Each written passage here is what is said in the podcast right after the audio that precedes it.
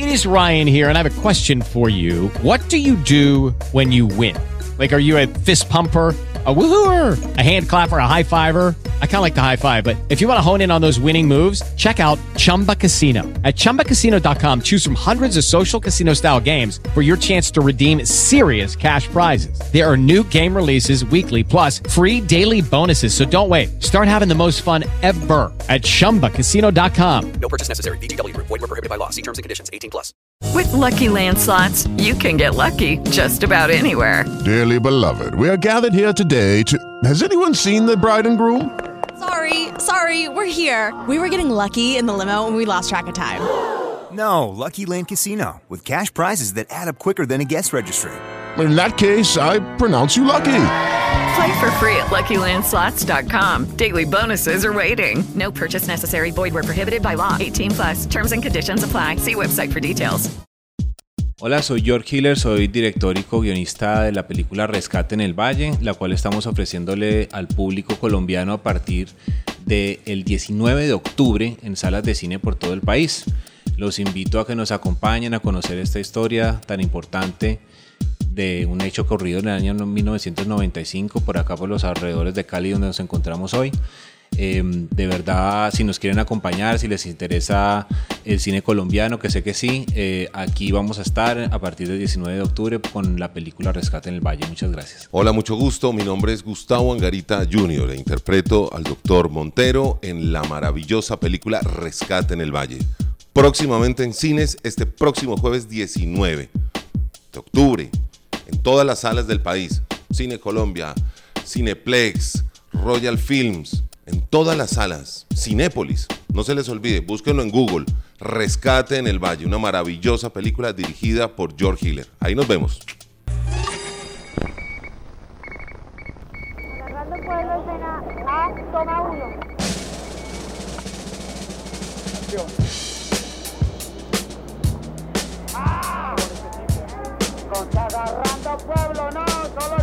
Antes de la famosa salsa que tanto representa a Cali, por allá en el 71 los cineastas Luis Ospina y Carlos Mayolo documentaron los Juegos Panamericanos en una película que bautizaron Oiga Bea. Como un homenaje al grupo de Cali y al cine nacional, nace este podcast donde vemos y hablamos de cine.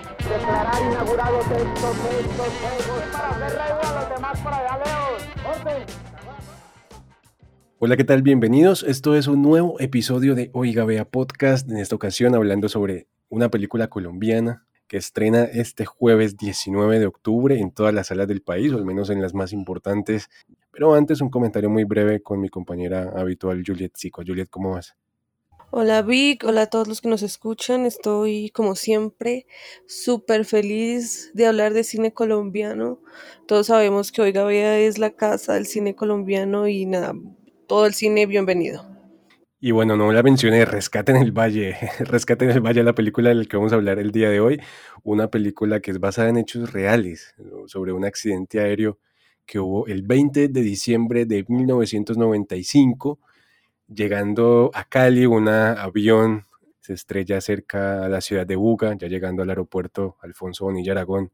Fue un trágico accidente, murieron más de 100 personas con los dedos de una mano se pueden contar los sobrevivientes, y pues para su tiempo fue un, accidente pues que, que causó furor, mucha noticia, obviamente no estaba en las redes sociales, no sí, tuvo como esa viralidad como que hay en estos tiempos, pero es un accidente que, que pues eh, es histórico para la aviación en Colombia, después hubo accidentes mucho más fuertes, mucho más eh, trágicos, pero para la época este fue uno de los más trágicos que hubo por la cantidad de gente, la cantidad de fallecidos que hubo en ese momento. Repito, más de 100 personas murieron ese día.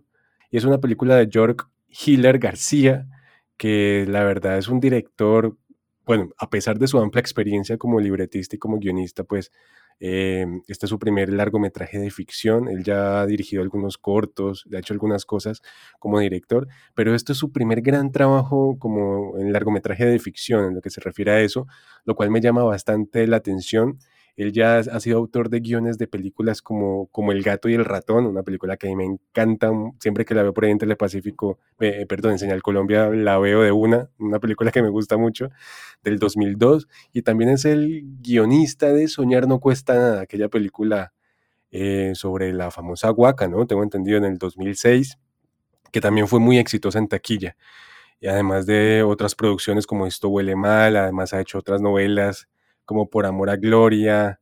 Eh, en fin, es un libretista y guionista muy destacado y pues sorprende que, que haya sido esta justamente su primer largometraje de ficción. Ya vamos a estar hablando con él y él justamente nos comenta esto. Pero bueno, Juliet, primeras impresiones de esta película, Rescate en el Valle.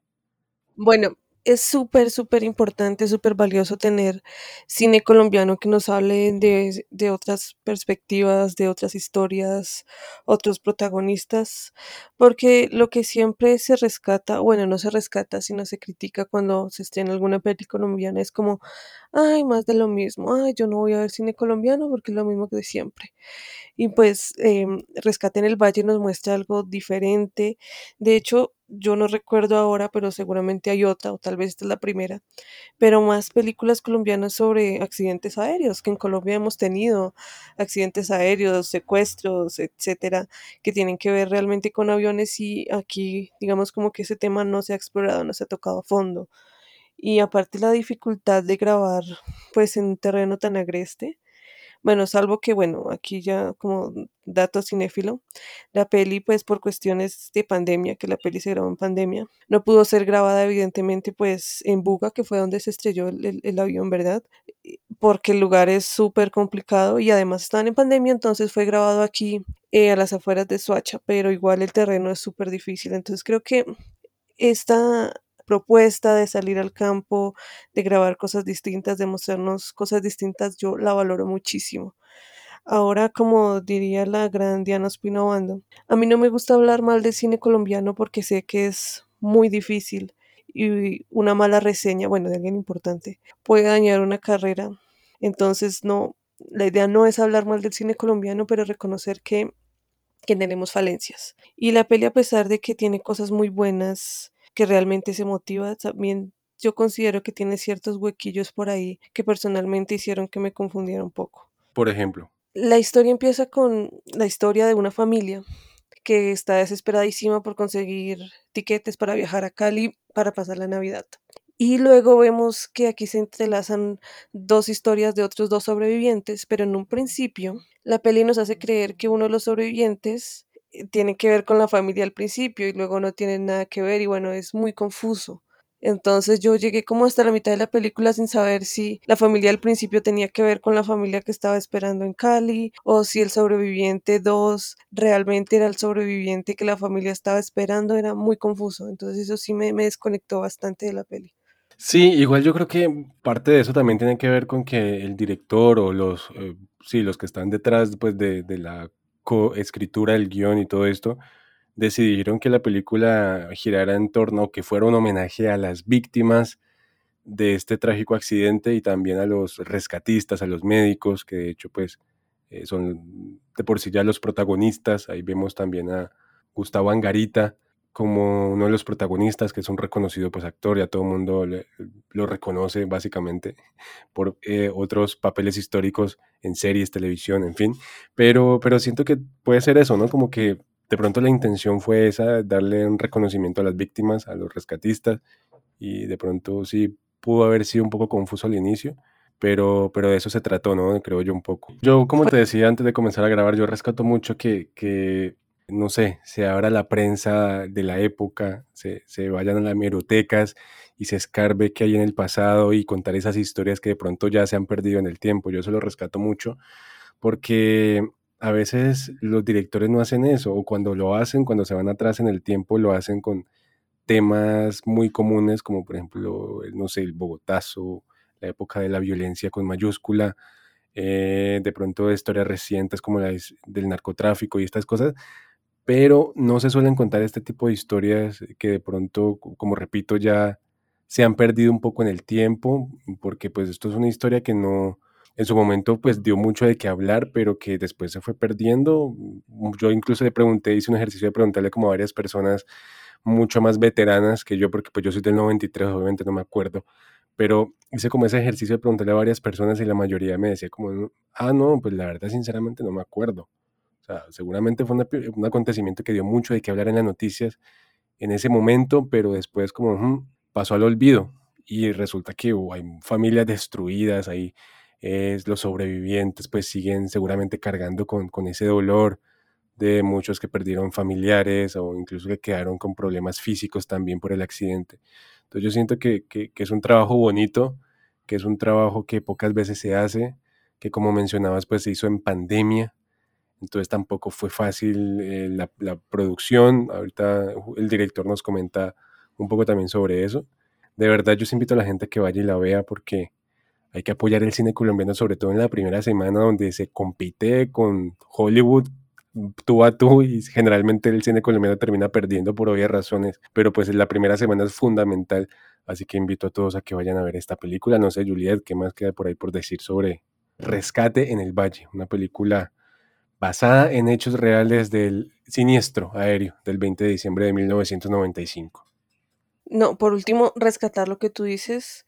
Es un evento del que, pues yo, por ejemplo, no tenía ni idea que había sucedido y como tú decías al inicio, al momento del accidente fue el desastre aéreo más grande del mundo, imagínate.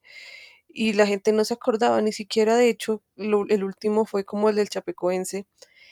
Ni siquiera, yo recuerdo que yo hice seguimiento a esa noticia minuto a minuto y nunca nombraron ni siquiera el accidente de Buga. O sea, me parece increíble que toda esta memoria se pierda y me parece muy valioso el rescate que se hace ahora y, y, la dificultad de, de, mostrarte ese terreno, de, bueno, de todo lo que implicó e, este, este accidente, que como tú dices, no fue solo como el momento, sino todas las secuelas que dejó, pues en Buga, en Cali, en todas estas familias, en, en los médicos, en los rescatistas, entonces sí, es importante ir a ver esta peli y apoyarla, especialmente porque esta semana competimos con nada más y nada menos que Don Scorsese, ¿no? Entonces, creo que hay que ir a sacarle un tiempito para ver la peli de verdad, que es muy emotiva, que llega mucho y eso también es parte de nuestra memoria histórica. Y bueno, ¿no? Vamos a escuchar entonces las entrevistas al director de la película, George Hiller. También vamos a escuchar a uno de los protagonistas, o el protagonista, Gustavo Angarita Jr. También vamos a escuchar a Camila Osorio, una de las protagonistas que homenajea también aquí a uno de los sobrevivientes. Y por último, vamos a escuchar a Miguel González. Agradezco a Atreso Comunicaciones por la invitación, especialmente a Ricardo Acosta Lozano, a quien le agradezco un montón. Y esta película es simplemente, eh, comienza un miércoles 20 de diciembre de 1991, cuando Cali se viste de fiesta para celebrar la Navidad, obviamente, vísperas de la Feria de Cali y, el vuelo 965 de American Airlines proveniente de Miami, en, lo que, en donde viajan 155 personas y 8 tripulantes, está programado para aterrizar a las 9 y 30 pm, pero una cadena de errores de navegación hacen que nunca llegue a su destino. La aeronave se estrella contra un cerro, quedando sus restos en zona de imposible acceso. Un grupo de rescatistas de Cali, entre ellos el doctor Quintero, el paramédico Perdomo y el bombero Galvis son los primeros en reaccionar y tratar de llegar al lugar del siniestro, donde se encuentra con una gran sorpresa. Milagrosamente, hay pasajeros que han sobrevivido al impacto inicial y a las temperaturas bajo cero. el vuelo estuvo conmovido, ¿no? ¿Vuelo? ¿Cuál vuelo? ¿No te acordás? Se oyó fuerte explosión en el área del Cerro de San José, inmediaciones de la vereda del placer. Tiene que ser el avión.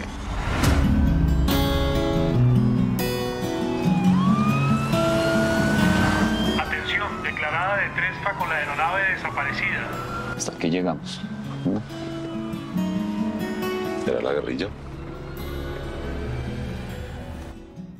York, ¿cómo vas? ¿Cómo va todo? ¿Cómo lo trata Cali por estos días? Bien, me trata muy bien Cali en estos días. Llegamos apenas ayer, pero bueno, ya es como mi segunda ciudad porque mi esposa María Cecilia Bonheim, que es la, la co-guionista de la película, pues es de acá de Cali, toda la familia de ella es de Cali.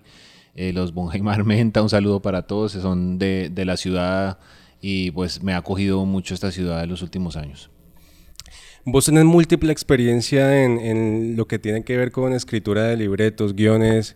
Tengo entendido que vos escribiste como El gato y el ratón y eh, Soñar no cuesta nada, dos películas que son muy importantes en este siglo en Colombia. A mí en lo personal me gusta mucho como El gato y el ratón. Eh, y son películas, bueno, también tenés experiencia en televisión, en muchas eh, series, novelas, pero tengo entendido que este es tu primer largometraje de ficción. ¿Qué te llevó en esta ocasión a hacer una película de este tipo y en especial esta temática. Sí, efectivamente, llevo ya más de veintipico de años de carrera, más que todo escribiendo, pero también dirigiendo, eh, pues porque realmente estudié para eso, pero digamos la escritura me encontró por accidente hace muchos años y me quedé, me quedé ahí. Y he tenido la oportunidad de dirigir algunas cosas, algunos documentales, algunos cortometrajes, pero efectivamente la, esta sería mi ópera prima como director em, en un proyecto que es de ficción, eh, sin embargo, pues eh, basado en hechos reales eh, de lo que ocurrió en el año 95 en el, siniestro del avión de American Airlines aquí en Cali.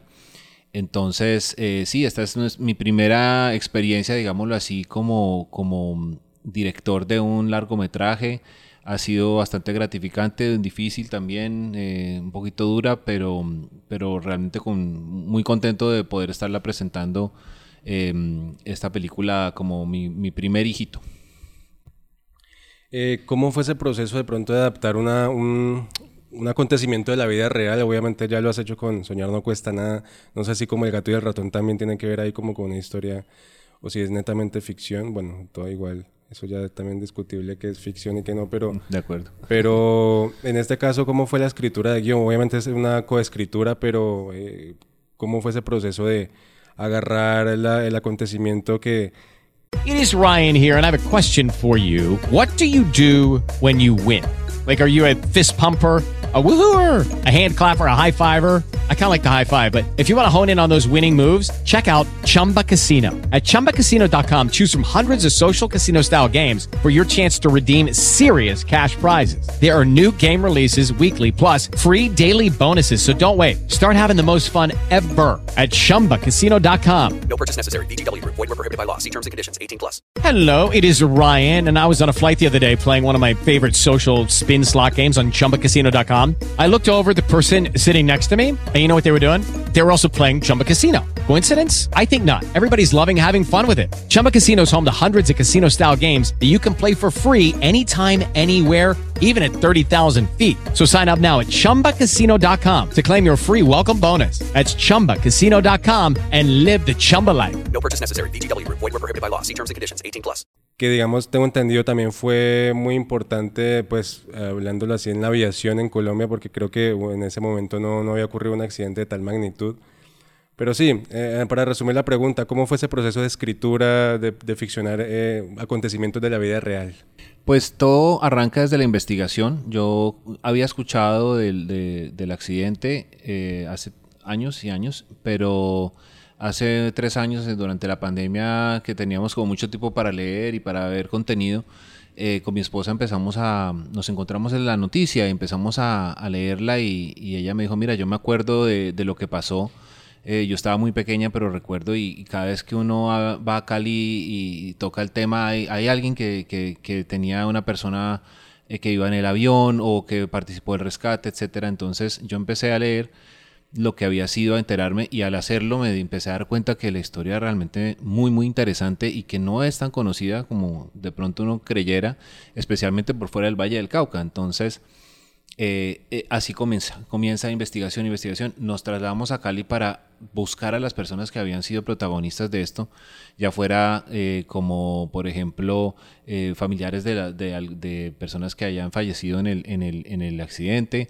o, o, los rescatistas. Entonces empezamos a hablar con los rescatistas, con el doctor Quintero, con, con el paramédico Juan Carlos Arias, etcétera, con varias personas que habían sido fuertes protagonistas de la historia que todavía tenían sus recuerdos intactos y al entrevistarlos para hacer un documental, que fue como arranca todo, más bien con un documental, no con la ficción, nos empezamos a dar cuenta de, la historia tan, tan realmente emotiva, profunda que había detrás de todo esto.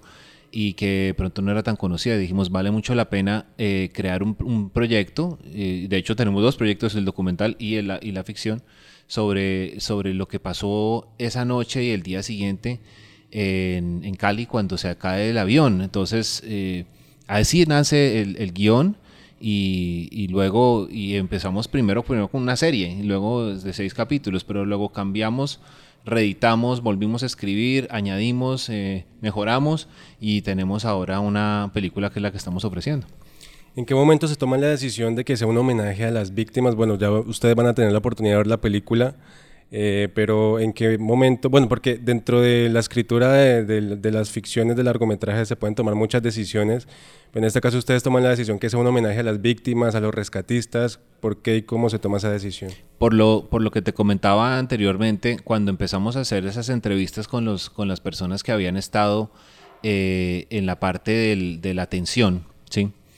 nos dimos cuenta que son como unos héroes anónimos, ¿no? Son gente que, que los rescatistas en general en Colombia, y diría que en el mundo son personas como que están siempre dispuestas a ayudar, dispuestas a meterse en sitios difíciles a, ver a quién pueden rescatar. Es, son una clase de personas que de pronto no tienen el reconocimiento que uno debería darles porque eh, se vuelven como un poco del, del montón en este tipo de cosas, ¿no? Y por ejemplo en este, en este, eh, en este accidente específico, de pronto uno ve las imágenes que había de esa época y, uno ve bastantes personas tratando de ayudar eh, y se pierde un poco en el, se pierden un poco en el paisaje. Entonces decimos, traigámonos a algunos de estas personas y contemos la historia de ellos, qué estaban haciendo cuando, cuando ocurre el accidente, estaban esperando que ocurriera, obviamente que no, pero estaban preparados para cierto tipo de emergencias, pero no para, no para una emergencia tan fuerte como la caída de un avión comercial. Eso era inédito en Colombia, entonces, ¿cómo, cómo lo confrontaron? ¿no? ¿A, qué se, ¿A qué se enfrentaban? Llegan allá y, es el, y además pues todo el contexto del país, era, el avión cae en una zona roja, donde había presencia de la guerrilla, eh, eh, un, un sitio totalmente inexpugnable eh, al que era muy difícil llegar, la niebla, en fin, todas las cosas que tuvieron que enfrentar. Además, la incertidumbre, porque no sabían ni siquiera qué, era lo que iban a rescatar. En un principio llegan allá solamente a, buscar los restos del avión y buscar la posibilidad de traer los cadáveres para las familias, pero de pronto todo cambia cuando empieza a, correr el rumor de que podía haber personas que sobrevivieran. Entonces, es- en ese momento, e- e- esta misión de ellos se convierte en algo realmente heroico y que nos pareció que valía, mucho la pena contarlo y mostrar cómo había sido. Es muy difícil hacer este tipo de películas en Colombia porque a veces, mm, no sé, siento que este tipo de películas como de género histórico eh, se tiene como un prejuicio de que puede costar un montón o que de pronto es difícil financiarlo, sobre todo si se va más atrás en el tiempo con... eh, porque pues obviamente toca invertir en vestimenta, no sé, para ambientar la época. En este caso pues vos no te vas tan lejos en el tiempo, pero igual es una película de época. ¿Es muy difícil hacer este tipo de películas? Claro, tiene, tiene, un, tiene eh, una, una dificultad adicional de lo que ya es hacer una película, digamos, independiente en Colombia. Afortunadamente en Colombia los últimos años hemos tenido inversión extranjera que han traído, eh, digamos, varias eh, producciones aquí grandes que, que- han traído dinero y que ha traído trabajo para la gente, para, para nuestros técnicos, para, para los equipos de producción colombianos y, eso está muy bien. Sin embargo, no, es, no era nuestro caso. En nuestro caso sí es el cine independiente, entonces teníamos pues, obviamente unas restricciones de presupuesto grandes.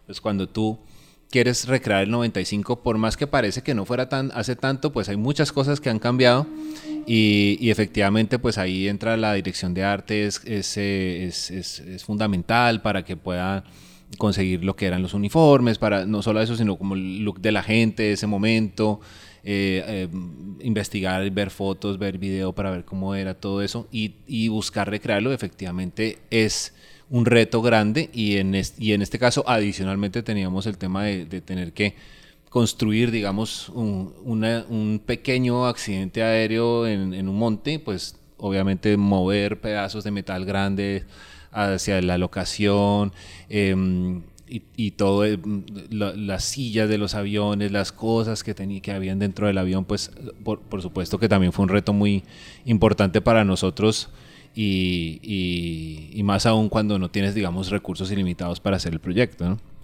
Eh, George, ¿cuál fue de pronto la, el mayor reto a la hora de hacer esta película? Porque tengo entendido que se hizo en pandemia, se gestó en pandemia, entonces eh, no sé si de pronto piensas que si no se hubiera hecho en pandemia hubiera cambiado un poco. ¿Cuál fue como ese reto allí en cuanto a distintas locaciones también?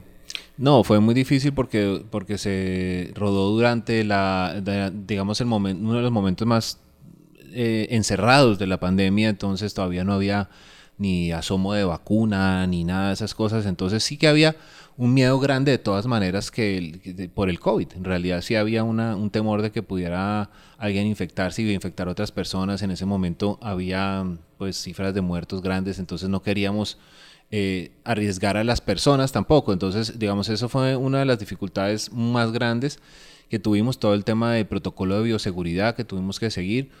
Eso encarece además las, las producciones porque pues hay cosas que no puedes eh, hacer como normalmente se harían. Por ejemplo, por decir un, un ejemplo, que en una van viajen 10 personas. Pues ya en, en esa época no podían viajar 10 personas, podían viajar 3 en esa van. Entonces necesitas más vans para mover, movilizar, por poner un solo ejemplo. Lo mismo los, la- la- el tema del hospedaje, etcétera. Entonces, y, y la comida. Entonces, eh, es, eso terminó siendo, pues, volviéndose un, un- un reto grande.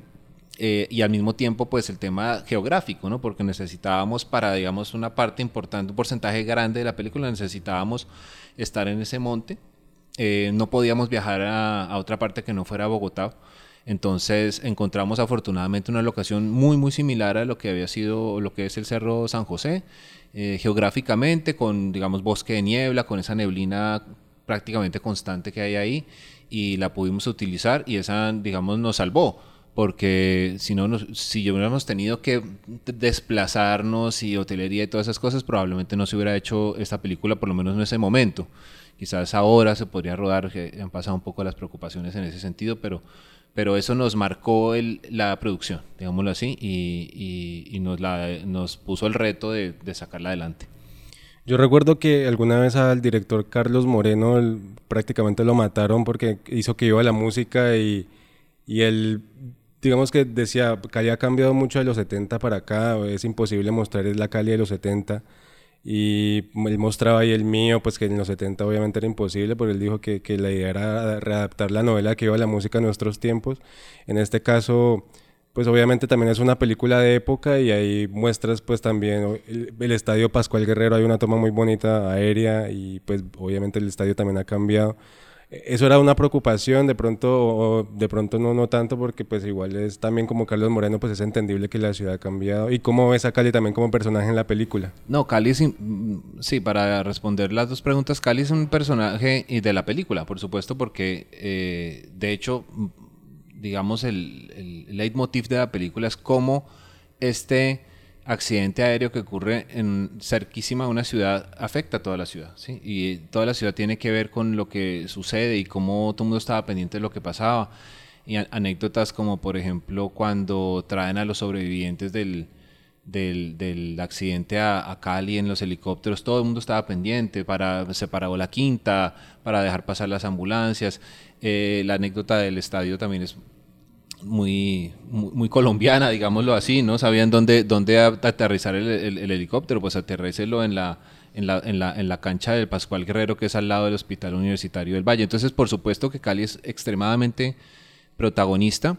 Sí hubo una preocupación grande de mi parte de poder mostrar hasta donde me lo permitían las circunstancias una Cali que no fuera moderna, digamos, que fuera eh, la Cali del 95 hasta donde pude y sí, y sí que fue difícil algunas cosas porque, porque ciertos ángulos, por ejemplo, de cámara no me funcionaban porque, porque estaba, era, demasiado moderno. El mío, por ejemplo, no existía en el año 95, entonces eh, todos los ángulos y el mío, digamos, por la quinta donde pasa el mío, eh, era, es parte de- fue parte en el 95 del- de, de la geografía del rescate, digámoslo así. Entonces, porque pasaban del Pascual Guerrero al, al HV, etcétera. Entonces, claro, yo sufrí, sí, sufrí bastante en decir eh, un dron. Bueno, el dron a partir de aquí, porque si no se ve que hay un mío. Entonces, eh, ese tipo de cosas. Eh, por ejemplo, el Pascual Guerrero lo cambiaron. Entonces, y, entonces me, me- me- me asesoré y me dijeron, mira, el problema es que el, el, el, el Pascual no, no, se ve hoy en día como se veía en el 95. Y yo, ah, entonces, ¿qué puedo hacer? Bueno, puedo mostrar este ladito, puedo mostrar este ladito.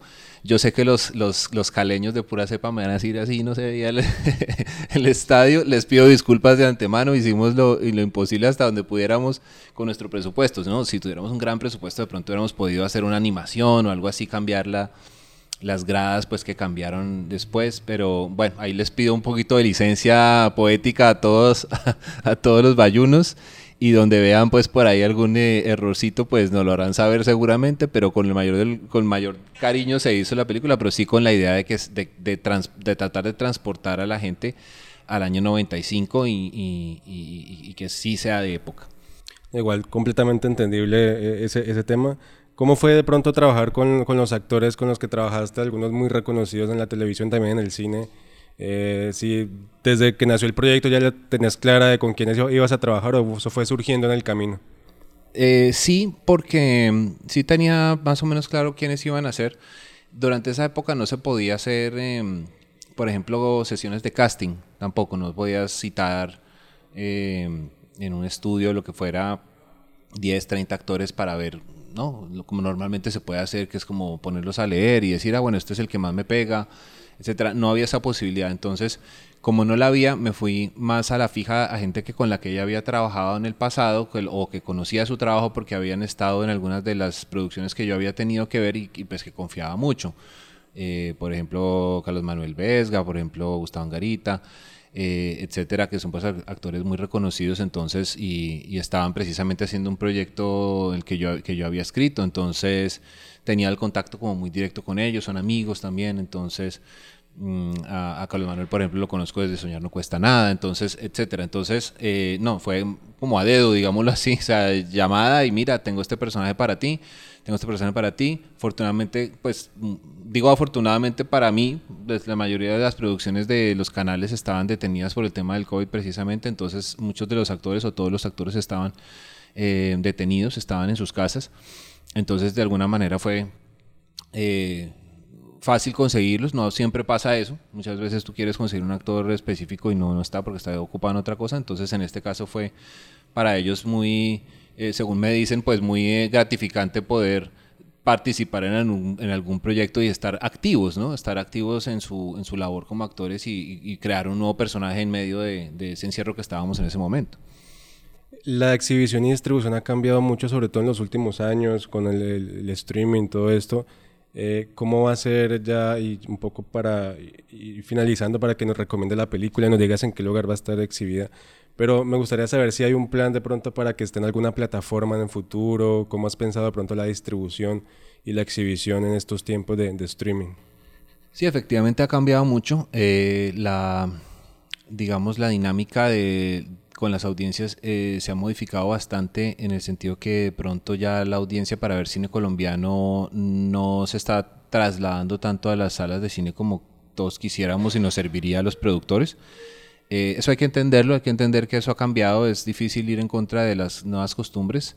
Eh, de todas maneras, yo sí quiero invitar a que la gente nos ayude porque, porque al ir eh, y, y, asistir en los teatros ayudan realmente al, eh, a, la, a, la, producción nacional, eso es lo que más ayuda a la producción nacional, em, en vez de, digamos, esperar a que pueda estar en una plataforma. Eh, sí hay, de todas maneras, ese plan de hacerlo. Nosotros tenemos una coproducción eh, con Caracol Televisión. Entonces, por ejemplo, Caracol va a poner la película mm, probablemente final de este año o principios del siguiente año, en 2024. Eh, y después de eso, eh, la idea sí que podamos estar en alguna plataforma que no tenemos clara todavía cuál sería, pero sí la podemos, digamos, en ese momento la podemos ofrecer. El próximo año ya se puede ofrecer aquí y allá. También hay que decirlo, por ejemplo, una plataforma tipo Prime, HBO, Netflix, todas esas se van a interesar más en una película que ya haya tenido un recorrido, que ya, ya le, por ejemplo, haya tenido una buena taquilla, por ejemplo. Entonces, en ese sentido es donde se vuelve importante que a la gente que le interese el, el, tema, que esté, que le atraiga a ver la película, que diga, sí, me la quisiera ver, pues que nos ayude yendo, porque eso va a hacer que, que después pueda estar disponible para más personas. Igual a partir del 19 se puede eh, conseguir en, en- en qué teatros, en qué ciudades está disponible la película. Sí, a partir de, de octubre 19 eh, vamos a estar pues por salas de cine de todo el país, todas las ciudades importantes y, y- y las, las otras también importantes pero más pequeñas. Eh, también vamos a tener, digamos, tipo Ibagué, Villavicencio. Em, entonces, eh, de, en, los exhibidores como Cinépolis, Cinemark, Cine Colombia, Royal Films, eh, todos. Entonces ahí va, seguramente que en su ciudad va a encontrar la película y, los invitamos a, a verla si les interesa, pues obviamente el cine nacional, también si les interesa esta historia que a nosotros los que la hemos hecho y los que hemos eh, compartido la producción de esta, de esta película nos ha, nos ha convertido, digamos, en una pequeña familia. Y yo creo que podemos seguirla ampliando con el público y, y afortunadamente las personas que ya la han podido ver de la audiencia pues nos, nos, ha- nos han dicho que les ha gustado, que, las ha- que los ha conmovido, que es porque es una película, digamos, eh, lógicamente pues es sobre una tragedia, pero pues también eh, habla sobre la esperanza y sobre la sobre la ser humano dentro de, de los momentos difíciles. Hay como un dato curioso para la audiencia también. La persona con la que la vi lloró viendo la película, así que yo creo que se van a conmover bastante porque son historias pues, de la vida real, eh, un homenaje también a los rescatistas, a las víctimas, entonces chévere, estoy seguro que es- eh, les va a conmover bastante. York, no, no lo quiero dejar ir sin preguntarle algo que me parece importante ya para despedirlo. Y es el tema de- del estado actual del cine colombiano. Vos tenés mucha experiencia, como digo, en televisión, cine, en este caso, y quiero preguntarte cómo ves el estado actual del cine colombiano, qué hace falta, qué se puede mejorar, se cumplen 20 años de la ley de cine también. ¿Qué No, de efectivamente desde la ley de cine, el cine colombiano es otro, es otro, es otro porque antes de eso era podíamos estrenar una o dos películas al año, inclusive hubo años que no se estrenó ninguna película colombiana. Entonces, hoy en día poder decir que hacemos 40, 50 películas al año que se estrenan, que salen a las salas de cine y que tienen algún tipo de, de exhibición, etcétera, pues es no, no podría ser menos decir que es un gran logro, es un gran logro. Em, y en ese sentido, muy bien. ¿Qué nos hace falta? De pronto nos hace falta ser más creativos, ni siquiera los, los productores o los guionistas o los directores, sino de pronto necesitamos un poco más la ayuda de, de, los- de- de- las personas que entran al final de la película, o sea, los publicistas, los, los de marketing. ¿sí? Esa, siento que ahí necesitamos más ayuda y porque para que podamos mostrar las películas, podamos ven- vender las películas, venderle a la gente las películas, la idea de verlas eh, y que se puedan exhibir. Entonces, y para eso se requiere marketing. Si uno mira lo que es eh, lo- los americanos, los estadounidenses, pues lo tienen claro. ¿sí? No solo la película, sino todo lo que viene después de la película, cómo la, a dónde la llevas, a dónde la, cómo la, cómo la publicitas, etcétera, cómo la vendes, cómo la empacas, ¿no? O sea, no, no solamente la película, sino su, su empaque, la- y, así, y así es, es una realidad.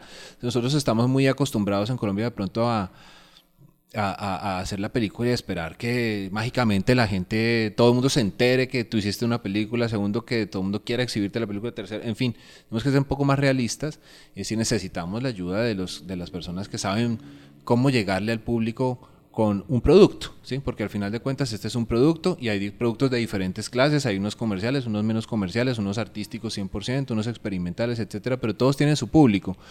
Y yo, contrario a otras personas, sí creo que, que los colombianos vemos el cine colombiano, nos gusta el cine colombiano y también hay unas películas que nos, que nos gustan más que otras, normal, como también puede ser las películas americanas, nos gusta más este género o el otro, eso es normal y así debe ser, a mi modo de ver, en una industria sana, que haya un poco de todo para todos los gustos. Entonces, si logramos em, eh, conectar los productores con las personas que se encargan de vender las películas eh, de una mejor manera, creo que podríamos lograr mejores resultados.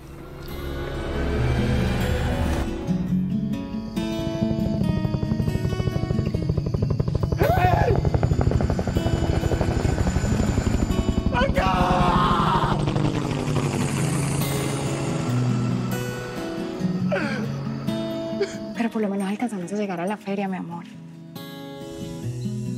¿Cómo es tu relación con Cali ahí como para comenzarla?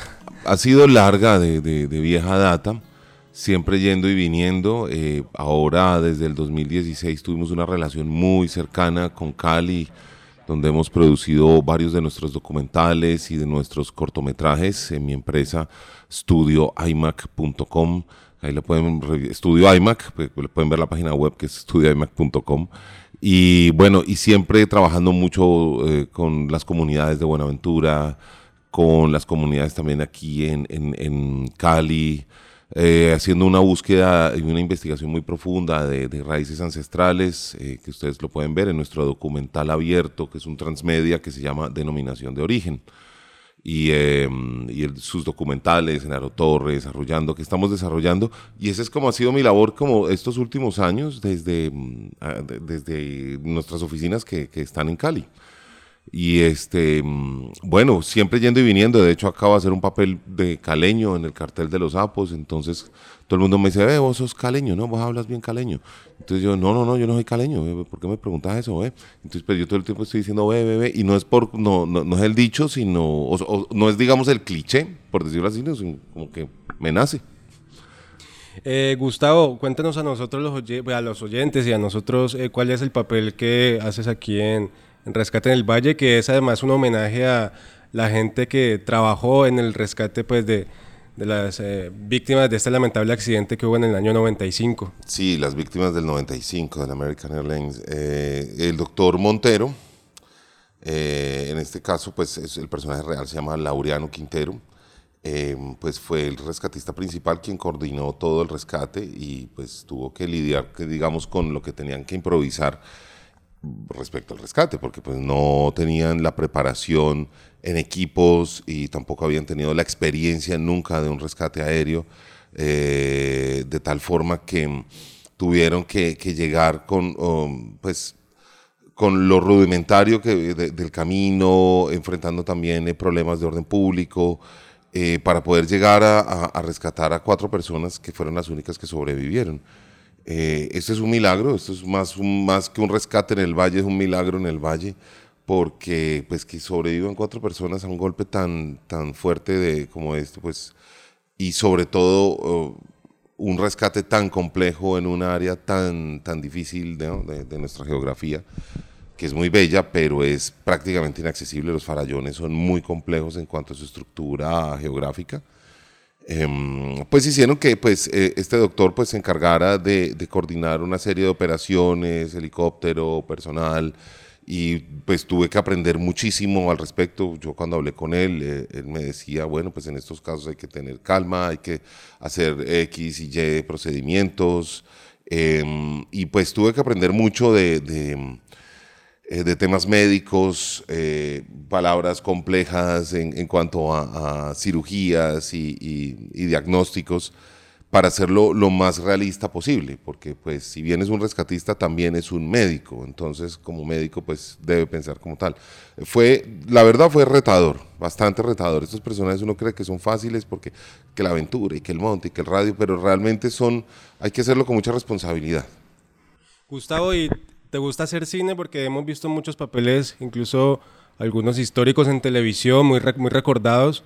eh, pero en este caso, dentro de tu experiencia, ¿te gusta el cine, hacer cine o eres más de teatro y No, televisión? a mí me gusta todo, a mí me gusta hacer de todo. Me gusta más el cine y la televisión, que es como lo que más he hecho. Me divierto mucho haciendo eh, tele y, y- y, porque es, es- es, digamos, como un trabajo, eh, por- como por decirlo así, el principal, digamos, de donde puedes devengar más y, también te diviertes mucho, porque la televisión es televisión, entonces hay que hacerla rápido y de buena calidad. Entonces es, es estresante y es demandante.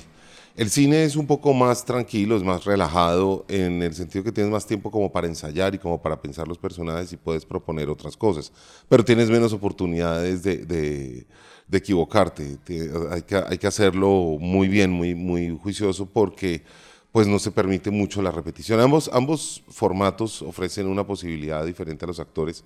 No es que uno sea mejor que otro, uno no es actor de cine o de actor de teatro, uno es actor, simplemente y puede ser actor en, en el bus o puede ser actor en cine de Hollywood o, o en donde sea, pero pues la actuación es una cosa que es inherente a la educación del ser humano y que no, no depende del formato, puede ser actor de redes sociales también.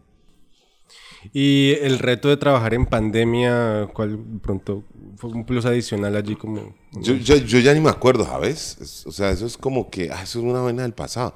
existe ese, ese cargo del productor de, de COVID eh, que se necesitaba precisamente para poder hacer las producciones y para que tuviéramos permiso de poder rodar. Era incómodo, sí, pero bueno, uno se adapta y, y la verdad, poco a poco nos fuimos dando cuenta que no era tan útil el, el tema, pues muy útil mientras, digamos, la, la enfermedad esté presente, pero al final perdió su relevancia y este y porque digamos las, las compañías de producción son grupos que se mantienen unidos por mucho tiempo. Entonces si todo el mundo está sano pues todo el mundo se mantiene bien el tema es cuando vas y vienes y bueno y además que siempre fueron muchas suposiciones sobre el COVID lo importante es que sí se hizo se, se hicieron todos los protocolos que fueron perfectos además yo creo que no había visto unos protocolos más organizados y rápidos y, y- y seguros como este, porque pues eh, estas pruebas, la del palito, ¿te acuerdas? Ya a mí se me olvidó, la PCR creo que se llama, cosa tan horrible, la verdad, quedaba tan espantoso. El hisopado que llaman. El hisopado, uf, varias veces, esa era la parte incómoda. De resto, pues yo afortunadamente nunca tuve COVID y creo que pues respeté todos los protocolos y estuvimos como muy seguros cuando era mascarilla, mascarilla y cuando no, pues no. Y, y eso nos dio seguridad para poder trabajar en condiciones que no eran adversas así, que uno dijera que estamos, pero sí eran difíciles porque nos tocaba estar en un páramo eh, muy húmedo, donde los carros eh, tenían mucha posibilidad de enterrarse y se enterraron varios y nosotros nos embarramos hasta las rodillas y ese tipo de cosas. Pero, pero como te digo, fue un rodaje organizadísimo, con todos los juguetes, había cafecito y había agüita y había sanduchitos y había todo como para estar en un ambiente agradable porque a pesar de tener que hacer una, una historia donde la situación es muy adversa, donde todo es muy complejo, la grabación no tiene por qué ser así. ¿Me entendés? Una grabación no tiene por qué su- sufrir las mismas condiciones de lo que es la historia. Y estábamos muy bien, a pesar, digamos, que pues, el terreno era difícil y todo. Creo que eh, la producción de Tonal, eh, dirigida por George Hiller, que me parece una excelente dirección la que hizo mi amigo y mi, mi colega George, eh, me pareció excelente, porque fue muy íntimo, fue como, además que lo hice con compañeros con los que ya había trabajado mucho tiempo atrás, ¿no? De, con- de- de la realización. Eh, fue muy agradable, fue como estar como con la familia, rodando, y es así como se debería trabajar. Eso te iba a preguntar, ¿cómo fue trabajar con York, eh, que es una, una persona con mucha experiencia en lo que tiene que ver con libretos, con guiones, pero este es su primer largometraje de ficción. ¿Cómo fue esa experiencia trabajando con él en este caso? Bueno, yo nunca lo había eh, visto dirigir. Él siempre pues, había escrito los proyectos donde yo he estado, desde eh, Por Amor a Gloria, que fue donde lo conocí. Em, y, y, bueno, y el cartel de los sapos, y bueno, no, no recuerdo qué más hemos hecho, pero eh, siempre lo había visto desde el punto de vista del escritor, del pensador, de la historia. Eh, en este caso, ver un director comprometido con su historia y quererla dirigir, ¿no? porque además que la, la escribió con María Cecilia, con su esposa, me parece que eh, fue una experiencia muy bonita para ellos, dura, difícil, porque sé que sacar una película adelante es muy retador, ¿no? Traernos aquí y hacer este, este podcast y todo eso es una organización tremenda, uno que colabora y que ayuda, pero, pero, pero es difícil, es difícil y ellos pues la sacaron adelante, consiguieron los fondos, los recursos, compañías que los apoyaron, empresas como Caracol Televisión que los apoyó muchísimo en esta película, eh, pues nosotros que la dimos toda, ¿no?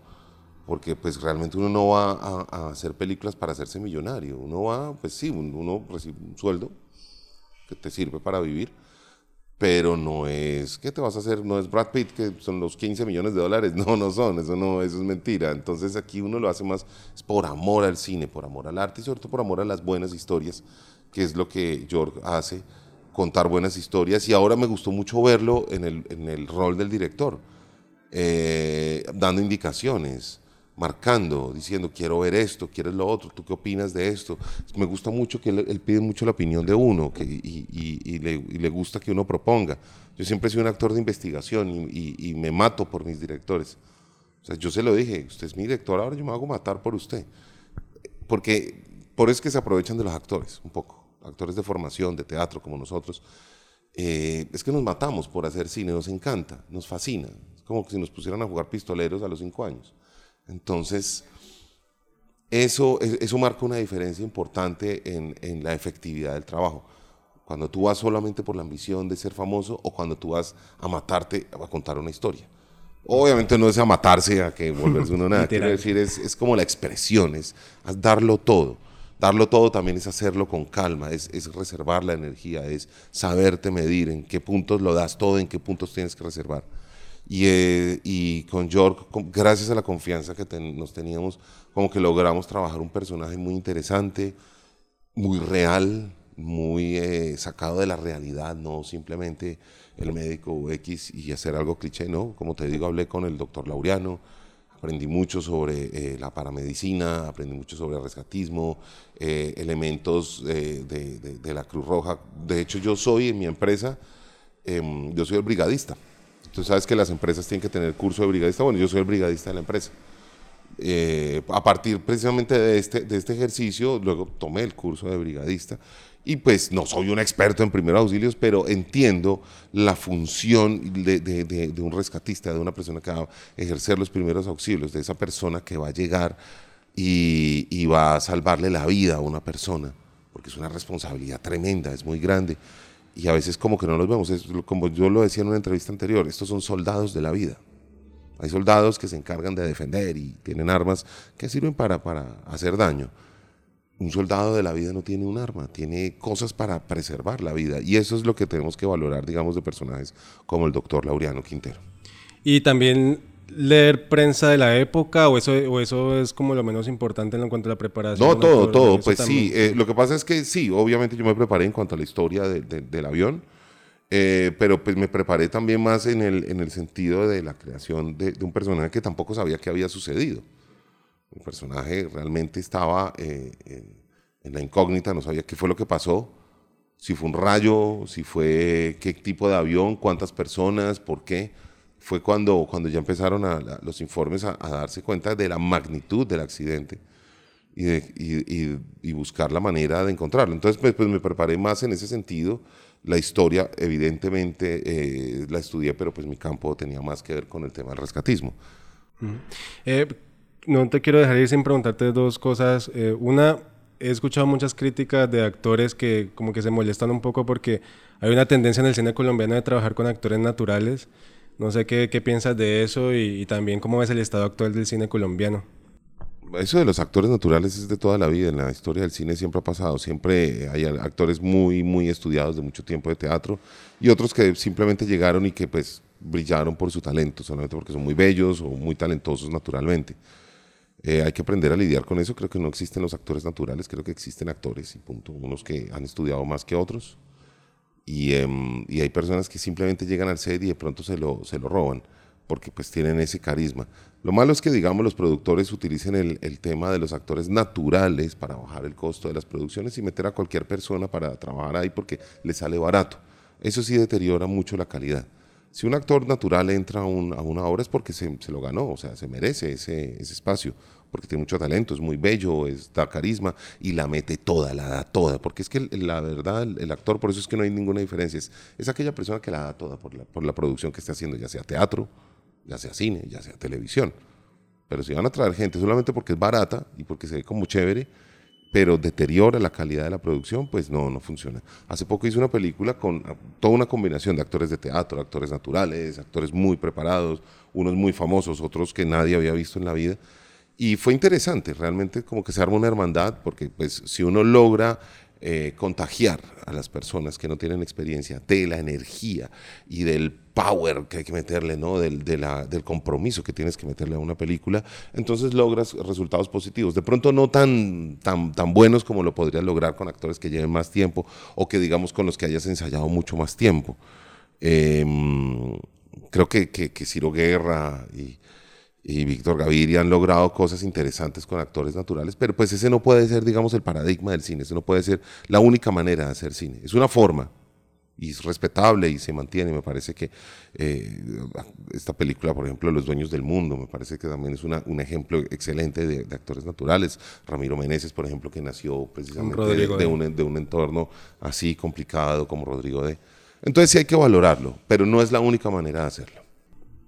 Gustavo, y por último, una invitación para que la gente vaya este jueves, a partir de este jueves, a ver la película Rescate en el Valle, que en lo personal me gustó mucho. Invito también a la gente a que vaya a los cines a verla. Bueno, sí, a mí me parece que es importante pues esta invitación, pero no es que los invito a que vayan, no sé qué, etcétera. No, es que fíjense, el problema es que la primera semana es crucial.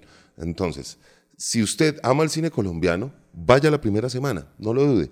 Averigüen sus redes sociales, esto está en Cineplex, Cine Colombia, Cinemark, Royal, eh, Royal Cinema, sí, sí, eh, sí, entonces, Royal Films, perdón, y este, ahí puede encontrar la sala más cercana a su casa. El cine colombiano sale muy rápido de cartelera. ¿Por qué? Porque tenemos un aplastante cine comercial que llega y todas estas películas de Hollywood que nos aplastan nuestro cine. Entonces, si usted ama el cine colombiano y quiere verlo, no lo ponga solamente en sus redes sociales. Vaya, averigüe dónde está la sala y vea la película a partir del jueves 19 en todas las salas de Colombia, de estos teatros que les dije, Cinemark, Cineplex, eh, Royal Films y ¿cuál otro? Cinépolis. Cinépolis. Pero lo mejor es que busquen en Google. Buscan en Google, exacto, rescaten el valle y vayan. Pero entonces, si quieren el cine colombiano, se los vuelvo y se lo repito. La primera semana, en la primera semana. Si uno no va la primera semana, ya la segunda no la vio. Hay condiciones para aterrizaje en el terreno.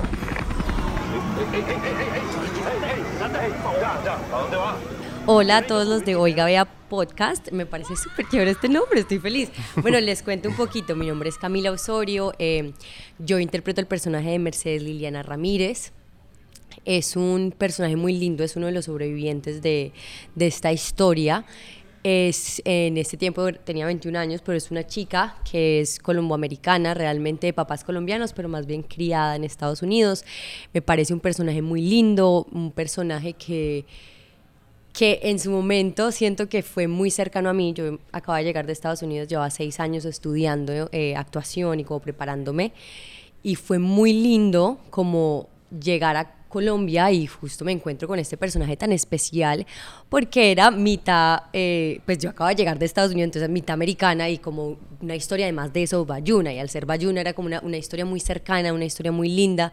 No, fue un regalo de Dios, te lo, te lo cuento, realmente no, no hubo casting, estábamos grabando en tiempo de, de pandemia, entonces pues todo fue realmente, yo vio mi reel, le gustó, vio que hablaba inglés, le gustó mi actuación y dijo, no, pues yo quiero que sea Camila y fue muy lindo.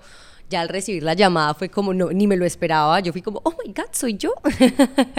y, y fue un proceso muy bonito, sí. Y en cuanto a tu personaje, eh, es decir, ¿cómo, cómo lo preparaste? Y realmente, pues yo me intenté comunicar con Mercedes. en- varias veces le envié correitos, no logré comunicarme con ella, pero ella tiene un podcast muy chévere. Bueno, un podcast no, es como una charla en YouTube muy chévere donde ella cuenta todo lo que le pasó.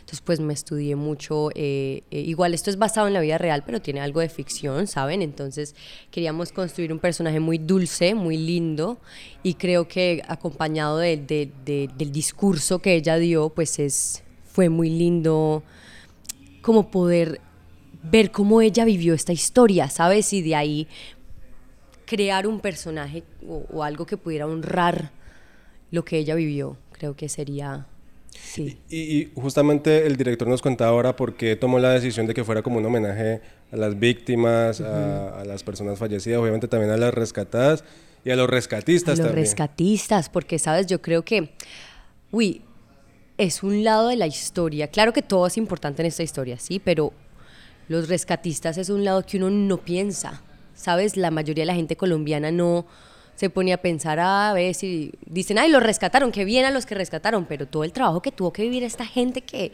que se fue un 20 de diciembre a meterse en un terreno complicado, la selva y... y Zona roja guerrillera. Zona roja, además, eh, selva sin mucho porque no estaban preparados para, un, para una catástrofe de esta forma. Entonces es, y en la noche y con un frío el berraco y que se metieron selva arriba para llegar a donde esta gente es una historia muy linda y de mucha humanidad, diría yo. Yo diría como, wow, es, es qué humano que ellos hicieron eso y que, y que la gente no sabe o no, no los toma en consideración, ¿sabes? Camila, eh, esta es tu ex- primera experiencia en cine colombiano. ¿Cómo ves el cine colombiano? ¿Cómo fue trabajar? Obviamente te tocó una época muy dura por pandemia, pero en general, ¿cómo fue tu percepción del cine nacional? No, fue hermoso. ¿Sabes qué pasa? Siento que es algo que se hace con mucho amor. cine colombiano es, es, es eso a lo que todos queremos llegar. Entonces, cuando todos estamos ahí, lo estamos haciendo por amor. Y yo creo que lo que se hace con amor sale bien. Y era un grupo que todo el mundo le estaba metiendo la ficha, que todo el mundo quería que saliera bien, desde el productor hasta el de las luces, hasta el de sonido, hasta los del vestuario, los de maquillaje, todo el mundo quería que saliera bien. Eh, y en especial poder conectar con el director y, y, su esposa, María C., que es una de las guionistas, con, con Jorg, fue muy hermoso porque como es, ellos eran la cabeza del, del proyecto en compañía de Carlos eh, Perea, que es el productor, bueno, el otro productor, al ellos hacerlo con tanto amor, inspiraban a que el resto de la gente quisiéramos hacerlo con más amor todavía, porque eran unas personas que te estaban mostrando con todo el empeño y todo el empeño que le estaban metiendo a esta historia y uno decía, wow, entonces eso es pegajoso. No sé, hay, hay, una película muy linda que se llama Klaus, es de niños, eh, que está en Netflix, deberían de vérsela porque tiene un mensaje muy lindo. Y esta película habla de que un acto de, de kindness, de un acto de amabilidad, por decirlo así, desencadena más actos de amabilidad. Y, creo que esto fue esta película, un acto de amor desencadenaba más actos de amor y había un punto donde tú ya sentías el amor al llegar al set. Entonces fue, fue muy hermoso y creo que eso es el cinema colombiano, es todos uniéndonos para lograr algo. Y creo que justo ahorita en una entrevista Miguel decía eso, decía que cuando todos nos unimos pasan cosas grandes. Él hablaba del rescate, ¿cierto? Pero trayéndolo a la película creo que es muy hermoso porque tal cual todos nos unimos en un tiempo donde no nos podíamos acercar mucho, donde te tapabocas todo el tiempo, donde eh, vaya y hágase los exámenes, eh, cuídese fuera de sed, porque es que si usted llegaba enfermito, nos enfermaba el resto, entonces era usted tomar la decisión de me voy a cuidar, no voy a enfermar a nadie. O sea, sí me entiendes, siento que fue algo muy lindo, sí, sí, sí, muy bonito. Y la expectativa me imagino que es grande entonces con la película, se estrena en varios lugares del país. Sí, en todo Colombia, salas de cine, tenemos Cinemark, tenemos Cine Colombia, tenemos Royal Films, eh, Cinépolis, que es donde es el lanzamiento hoy. Ay, es muy lindo, yo tengo mucha esperanza con que... Eh, la nación nos apoye, ¿sabes? Porque siento que, que nos pasa mucho y uno escucha mucho el, ay, porque no hacen películas de cosas diferentes que no sean artes? Están ahí, las estamos haciendo, los invitamos a que vengan y apoyen un tipo diferente de película, de historia colombiana, de algo que, que, que es tan nuestro, de algo que además pienso en el 95, pues no había redes sociales, ¿sabes? Era un poco más duro llegar, entonces hoy en día le preguntaba a gente en Bogotá y me decía, ah, yo sí escuché de que eso pasó, pero mm, entonces no conocen la historia es porque tampoco había forma de esparcirla de la misma forma que hay hoy. Y es, es una historia que vale la pena conocer, que todos deberíamos hacer el esfuerzo y decir, es parte de nuestra historia colombiana. ¿Qué pasó? ¿Qué le pasó a la gente de Cali? Porque acá fue demasiado impactante también, ¿no? Afectó muchísimas personas. Entonces siento que, que sí, que es muy lindo y que, que, vale la pena que todos hagamos el esfuerzo y nos veamos allá. Los invito a que vayan a ver Rescate en el Valle en todos los cinemas colombianos. Llega ahora a cines el 19 de octubre, este jueves. Entonces los invitamos para que vengan, vamos todos y nos unamos y veamos esta película con una historia tan linda y tan llena de humanidad. Y Miguel, ¿cómo, cómo es tu personaje en, la película? Cuéntanos un poco a, los oyentes y a nosotros. Pues Mauricio es un personaje que viaja desde Miami hasta Bogotá, él está estudiando en Estados Unidos y quiere caer de sorpresa a su casa para Navidad. Quiere, quiere que su mamá se sorprenda con su presencia en, pues, en las fechas pues, decembrinas y, y hace como una suerte como de complota ahí con sus hermanos para que eso pase. Con la, pues, no sé si mala suerte con el con, con, pues, con estas circunstancias, ¿no? Como que ya no puede llegar de sorpresa y creo que la mejor noticia no es llegar para la Navidad, sino saber que pudo sobrevivir a este accidente. Claro, Gustavo pudo hablar con el personaje real, pudo hablar con, con la persona que vivió esto en, en, el 95. Yo no hablé con, con Mauricio, pero me apoyé mucho en la investigación que hicieron York y María Cecilia, director y guionista de esta película. Y mm, me apoyé mucho en lo que ellos estaban eh, pues investigando y lo que ellos prepararon para hacer los guiones. Y después de eso, creo que mi lugar fue más como de encontrarme con, con, todo lo que estaba dispuesto para crear esta, como este imaginario, para crear esta película. Llegamos a un set con mucho frío, con los pedazos de avión, con el humo, eh, pasamos por maquillaje y creo que todo lo que, lo que teníamos puesto encima en términos de maquillaje y de ropa el clima, el set, todo eso ya como que hace que uno se conecte con la situación y, y la escena empiece a suceder. Ese desamparo, ese desconsuelo, esa necesidad de buscar sobrevivir a toda costa, de salvar la vida de, de, quienes pudiste ver que estaban vivos ahí también, como pues Mercedes, el personaje de Camila, y el mío también, ¿no? Buscar cómo, cómo podemos salvarnos de esto. Entonces yo creo que está bien el antecedente y todo esto, pero ya en el momento en el que suena la claqueta y estamos en el set, muchas cosas aparecen, muchas cosas aparecen que se conectan con la sensibilidad propia, con un montón de cosas que, que tal vez no se planean y en la que tu entrenamiento como actor tiene que salir es ahí, cuando ya todo está dispuesto. Porque pues uno puede hablar mucho de muchas cosas, pero realmente lo que importa es lo que haces en el momento en el que tienes que hacerlo, que es cuando dicen acción o cuando te montas en un escenario. Entonces eso es, es donde la preparación tal vez funciona. Y si encima te dan las condiciones para jugar, pff, todo fluye tremendamente y trabajar con York, que es un, un, director, pues que es su ópera prima a pesar de su amplísima experiencia en libretos, guiones, eh, muy reconocido en la televisión, en las series. Pero este, en este trabajo es su primer largometraje de ficción. ¿Cómo fue trabajar con él, esa experiencia? Yo conozco a York hace muchísimos años, desde que era un adolescente. Y trabajé con él como en 2005, más o menos, hace ya casi 20 años, ¿no? y él me conoció muy joven y creo que me parece muy chévere haber quedado ahí como en el radar y, que la vida nos vuelva a encontrar otra vez, ¿no? York es un tipo muy amable, muy dulce, muy querido, se preocupa mucho por los actores y por su bienestar y al mismo tiempo tenía que coordinar una producción muy compleja, muy compleja, muy, muy, muy compleja. Entonces él, él se, me, pues, se le midió a este reto y, lo importante era poder acompañarlo y, y otra vez encontrarnos, ¿no? Luego de tantos años de, de, conocernos. Entonces yo creo que fue una experiencia muy gratificante y es como de realmente para, para hacer cine o para hacer cualquier cosa, pues uno trabaja con un equipo de gente que, que tiene cerca y en la que confía y con la que resuena. Entonces me alegra que tanto tiempo después sigamos ahí encontrándonos y, y resonando, ¿no? Para hacer cosas juntos.